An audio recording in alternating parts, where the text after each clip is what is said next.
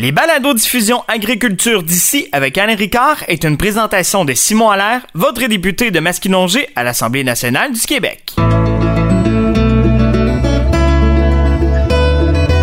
Bienvenue à votre agriculture d'ici avec Alain Ricard et pour cet épisode, je suis seul avec moi-même pour vous parler du sarrasin. Euh, cette culture qui est propre à la région et qui, depuis 1978, fait l'objet d'un festival qui se tient les deux semaines précédant l'Action de grâce euh, au mois d'octobre.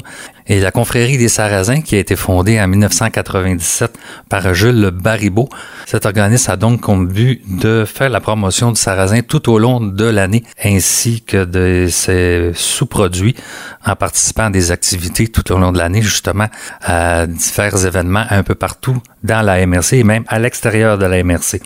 Euh, qui je suis pour pouvoir vous parler du sarrasin? Eh bien, je suis euh, membre de la famille de la ferme René Ricard. Euh, depuis près de 30 ans maintenant, Jardin Ricard, producteur de sarrasin depuis des générations, maïs sucré, courge, citrouille. Et dans ma jeunesse, j'étais responsable justement de la culture du sarrasin et de sa mise en marché jusqu'à les années euh, milieu 2000. Et j'ai toujours continué à participer, entre autres, au sein de la confrérie des sarrasins, dont je fais partie euh, du conseil d'administration depuis quelques années. Au cours de cet épisode, je vais vous parler de qu'est-ce que le sarrasin. Et on va vous faire un petit historique de cette culture. On va vous parler aussi euh, de certains mythes entourant le sarrasin et euh, on va vous définir quelques sous-produits que l'on retrouve sur le marché pour les amateurs de sarrasin, que ce soit en farine ou en grain rond ou en cachat. On va tous vous parler de ça au cours de cet épisode. Alors, euh, même si Louisville est reconnu comme le pays du sarrasin, euh, le sarrasin n'est pas une culture euh, originaire de l'Amérique du Nord, en fait. en France, les premières mentions du sarrasin remonte à 1460 et le sarrasin arrive au Québec au milieu du 17e siècle avec nos ancêtres bretons et normands. Et c'est lors de la crise du blé en 1930, il y avait eu une maladie et le blé était très rare. C'est là que le sarrasin va prendre son expansion au travers le Québec.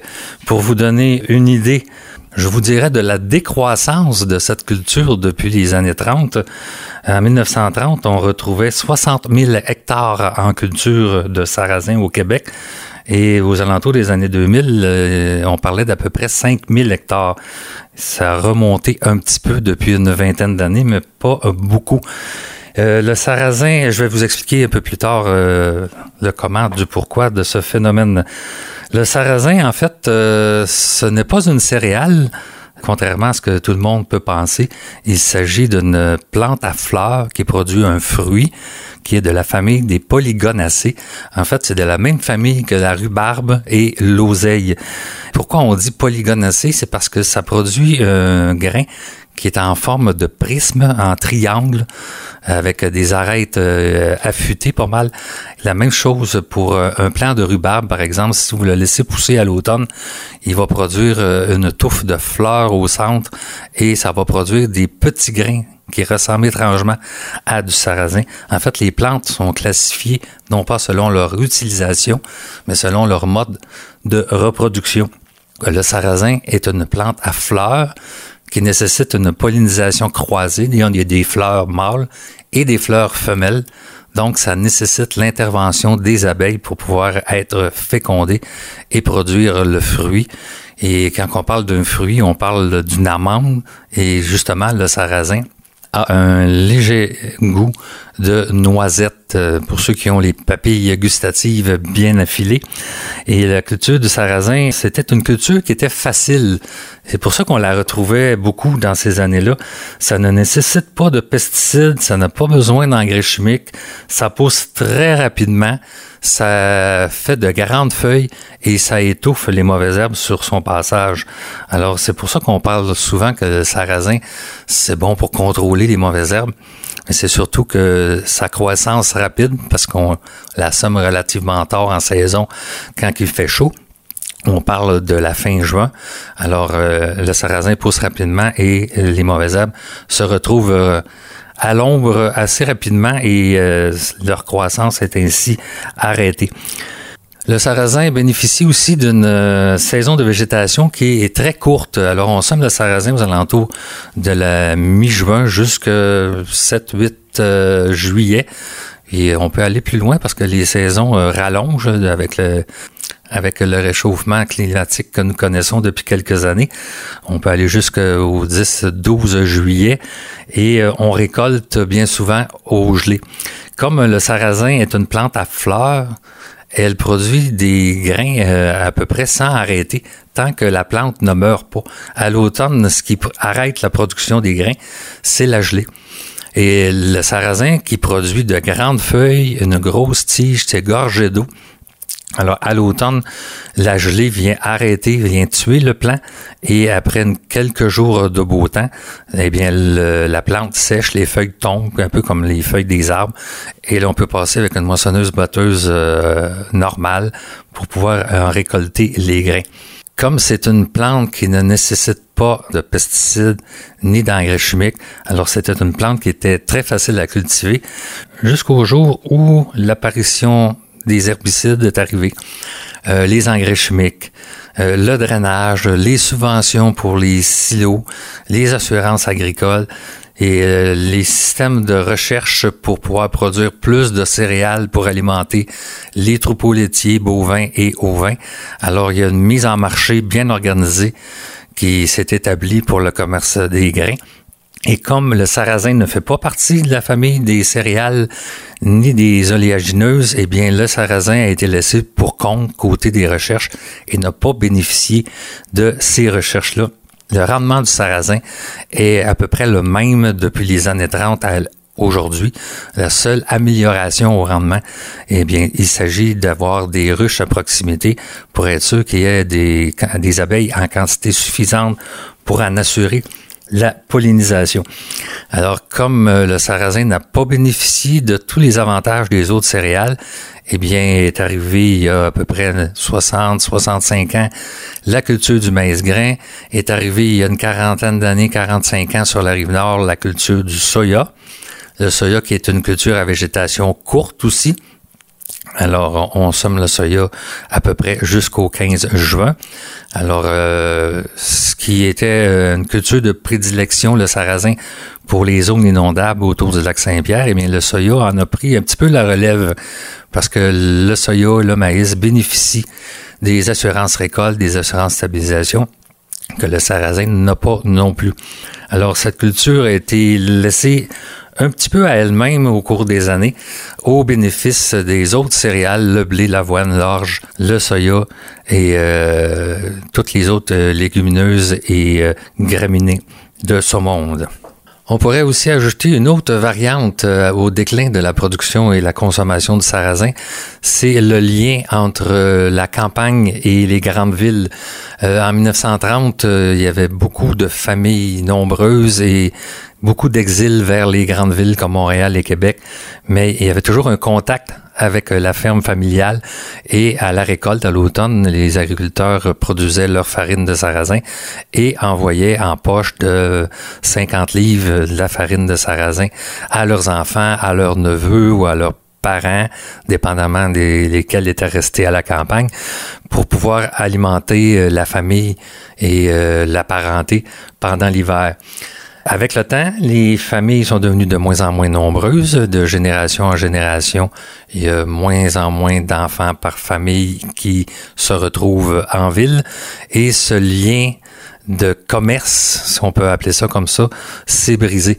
Alors, euh, il est arrivé aussi de nouveaux aliments qui sur le marché qui sont venus combler les besoins alimentaires des citadins.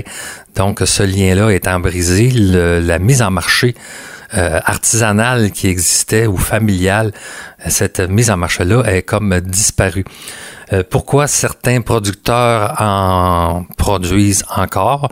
Eh bien souvent parce que ils sont déjà des commerçants d'autres produits. Si je prends comme par exemple le Jardin Ricard, sont producteurs de maïs sucré, de citrouilles, de courges et ils ont déjà une mise en marché établie pour plusieurs aliments, dont le sarrasin. Et c'est une des raisons pour laquelle euh, la, ferme Jardin Ricard produit encore du sarrasin. Même chose pour, euh, par exemple, Yves Gélina Yamachiche. Son père était producteur de sarrasin, était dans la plaine inondable du Saint-Laurent à Yamachiche. Et Yves Gélinov avait euh, un travail pour distribution, Yves Pichette, distribution de fromage. Alors, il avait ce qu'on appelle une run bien établie d'épicerie pour vendre sa farine de sarrasin et il l'a gardé, même s'il ne travaille plus pour cette compagnie-là, il a gardé cette mise en marché-là ces contacts-là pour pouvoir euh, vendre son sarrasin. On peut vous parler de la ferme Frigon à Louisville, c'est le même phénomène. Alors, euh, c'est une des raisons pourquoi il y a encore euh, du sarrasin en production.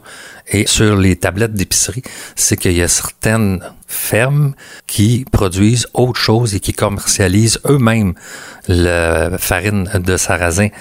Et on peut donner d'autres exemples dans la région de Montmagny. Il y a un gros producteur de, ou plutôt un gros transformateur de sarrasin biologique où on retrouve des produits comme le cacha et le sarrasin blanc. Le sarrasin décortiqué, ils font même du gruau en sarrasin. Alors, c'est, ce sont de ce genre d'entreprises-là qui permettent le fait de pouvoir retrouver du sarrasin dans les épiceries encore aujourd'hui.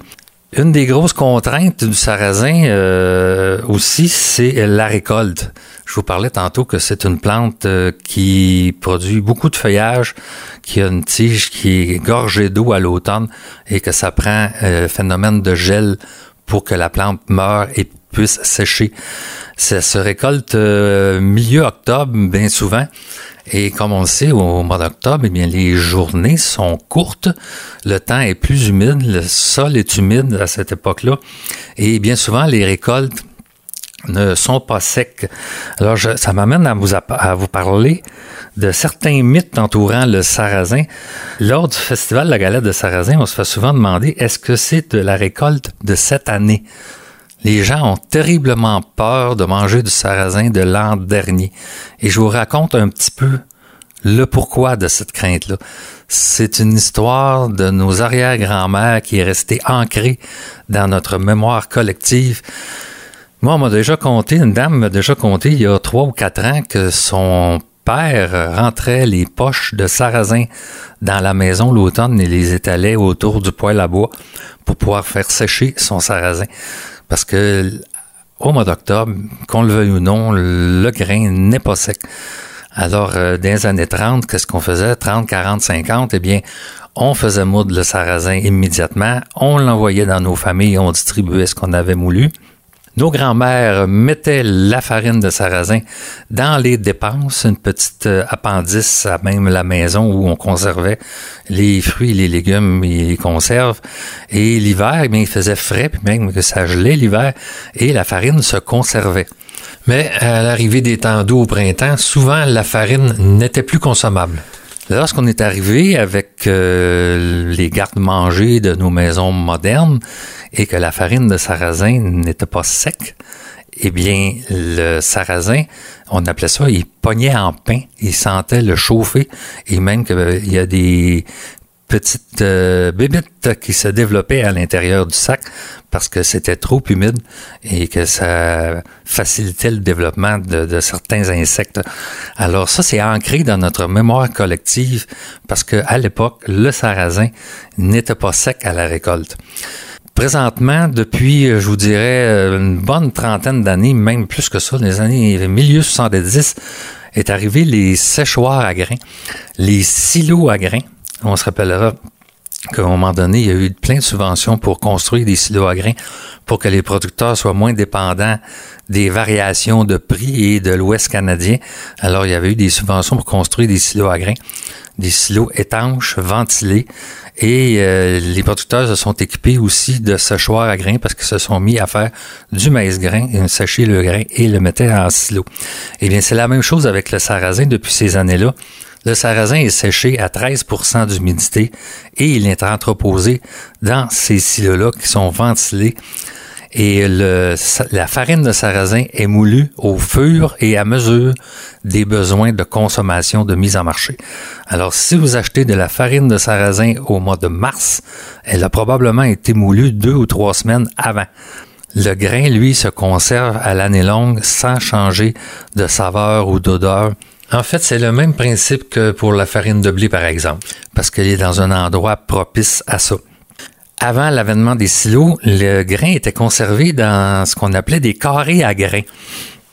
Et ça, c'était exposé à l'air libre. Ça des hangars avec euh, des divisions à l'intérieur. Et on mettait un carré d'orge, un carré de blé, un carré de sarrasin. Et ça, c'était exposé aux souris, aux oiseaux, aux enfants qui jouaient à la cachette. Et euh, c'était pas ventilé et bien souvent, ça chauffait durant l'hiver. Alors donc, si les gens achetaient de la farine de sarrasin l'été suivant, ça arrivait qu'il y a des producteurs qui faisaient de la farine de sarrasin avec le sarrasin qui était dans ces carrés à grains-là, que là, le sarrasin ne goûtait pas tout à fait la même chose. Et ça goûtait soit le chauffé, euh, soit le moisi.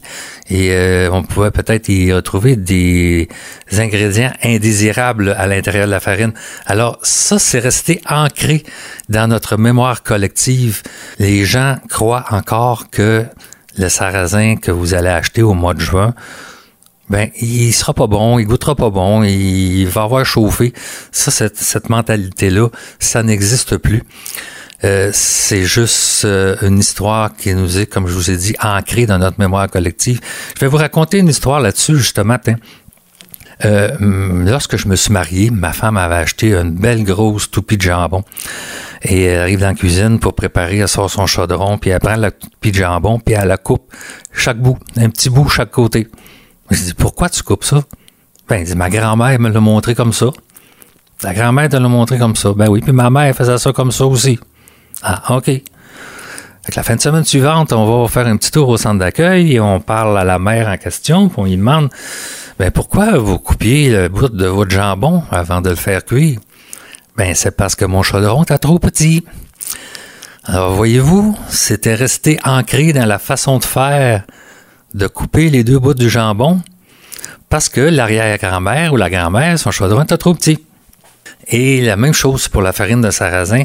Quand on parle du sarrasin nouveau, est-ce que c'est de la farine de cette année? Eh bien, on a encore cette crainte-là qui n'existe plus depuis au moins le milieu des années 70. Dans les années 40-50, nos ancêtres avaient une raison de craindre le vieux sarrasin. Aujourd'hui, cette raison-là n'existe plus. Alors, soyez sans crainte si vous achetez de la farine de sarrasin dans une épicerie et la farine, elle, est sec. Elle est entreposée bien souvent au sec. Elle est entreposée aussi sur la tablette, au même titre que la farine de blé ou la farine de blé entier ou les autres farines. Et vous pouvez la garder dans votre garde-manger au sec, comme les autres farines. Si vous ne vous sentez pas à l'aise, euh, vous avez encore un petit arrière-goût en arrière de la tête qui vous dit oh, je suis pas sûr, eh, mettez-la au frigo, il n'y a pas de problème. Mais c'est une farine, ça se conserve quand même quelques mois sans problème. Vous en trouvez à l'épicerie à l'année longue. Et le sarrasin, il a été séché avant, nettoyé, séché. Et vous avez toujours une farine fraîche à votre disposition. Mythe qu'on entend souvent sur le sarrasin. Le sarrasin, euh, mettez du sarrasin dans votre jardin, ça va détruire les mauvaises herbes. C'est vrai et ce n'est pas vrai. Le sarrasin, je vous ai dit tantôt que c'était une plante qui poussait rapidement, qui faisait des grandes feuilles et le sol se retrouvait rapidement à l'ombre et ça étouffait les autres mauvaises herbes. Oui, vous allez avoir l'impression que vous avez fait le ménage de votre jardin, sauf que des graines de mauvaises herbes, euh, dans le sol, il y en a beaucoup.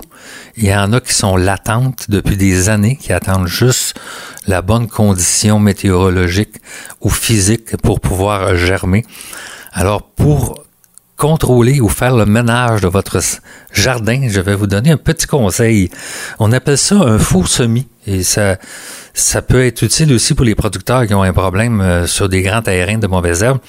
Un faux semis, qu'est-ce que c'est? C'est que vous travaillez votre sol le printemps et vous laissez pousser les mauvaises herbes pendant deux à trois semaines.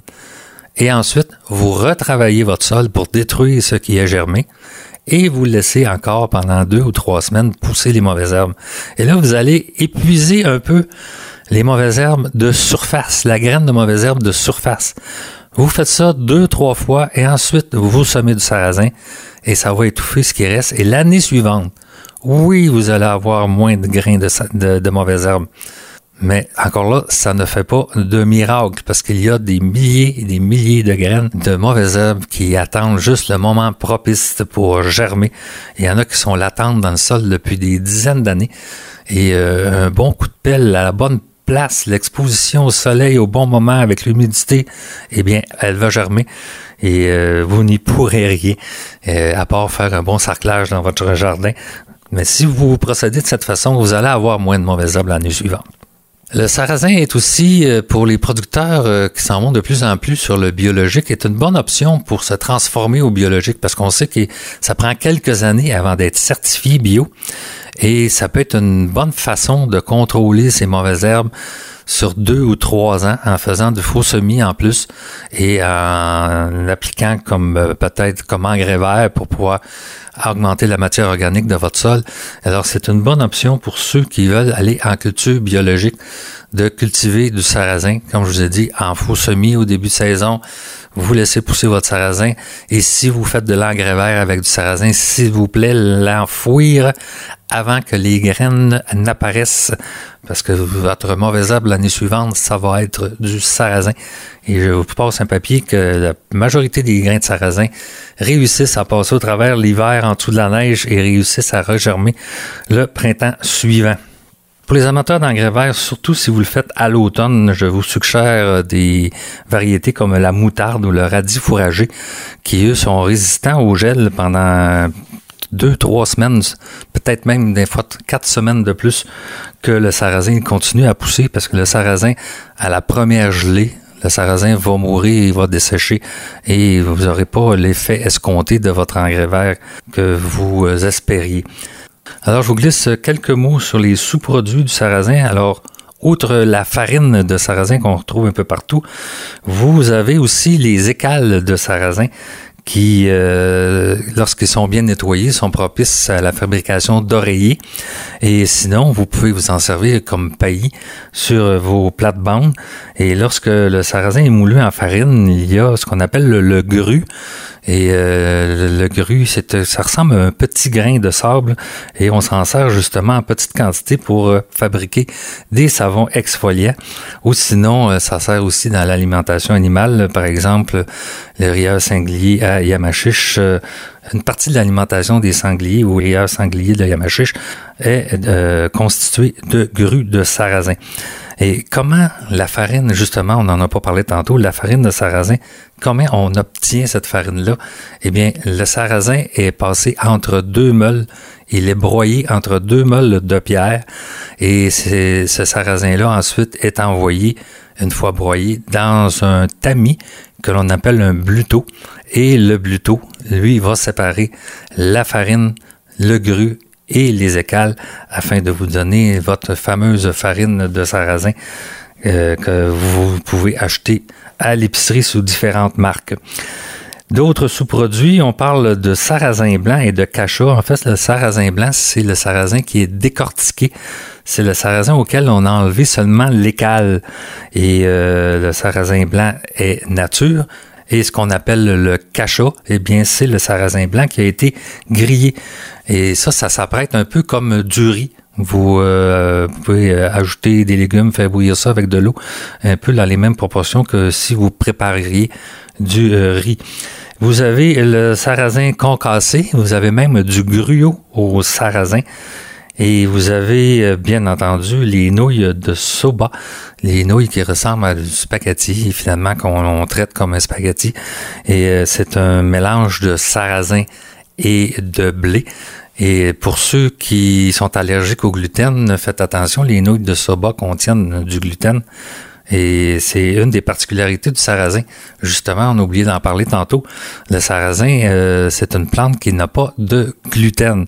Alors, ceux qui sont allergiques au gluten, vous pouvez consommer du sarrasin, mais vérifiez bien qu'il s'agit bien de farine de sarrasin pure, parce que parfois, il y a sur le marché des mélanges à crêpes, des mélanges à crêpes à base de sarrasin qui contiennent euh, d'autres farines. On a parlé tantôt que le sarrasin demandait l'intervention des abeilles pour être pollinisé. Et bien entendu, eh bien, il y a le miel de sarrasin qui est un peu plus foncé et qui a un goût un petit peu plus âcre. Et depuis, euh, ma foi, 25 ans, nous avons les fameuses bières de sarrasin sans gluten euh, fabriquées par les bières de Nouvelle-France à Saint-Alexis-des-Monts. Bière qui trouve ses origines en Belgique lors des nombreux voyages du festival de la galette de sarrasin, lors de la foire de l'odeur, un événement annuel agricole. Alors euh, Jules Baribeau avait euh, rencontré des gens là-bas qui fabriquaient de la bière de sarrasin et euh, ma foi les Zwin. Vous vous rappelez sans doute la chanson thème du, Festival de la galette de Sarrasin, interprétée par les Zwin, était allé faire une, un tour à cette foire-là, je pense en 94, et avait rencontré là-bas euh, les brasseurs de cette bière et avait comme eu l'idée de transporter cette recette à Saint-Paulin à l'époque et maintenant à Saint-Alexis. Si l'on regarde du côté de ses propriétés alimentaires, euh, j'ai déjà mentionné qu'elle ne contient pas de gluten. Malgré son surnom de blé noir, certains se rappelleront sûrement avoir déjà entendu ce terme, c'est un aliment qui a une très bonne valeur énergétique et contient ici de nombreux antioxydants, de la vitamine B, du cuivre, du calcium, du manganèse, du phosphore, du potassium. Il est riche aussi en fer et le sarrasin est l'une des meilleures sources alimentaires de rutine. Qu'est-ce que la rutine? Eh bien, la rutine joue un rôle déterminant pour la santé des vaisseaux sanguins et la circulation sanguine.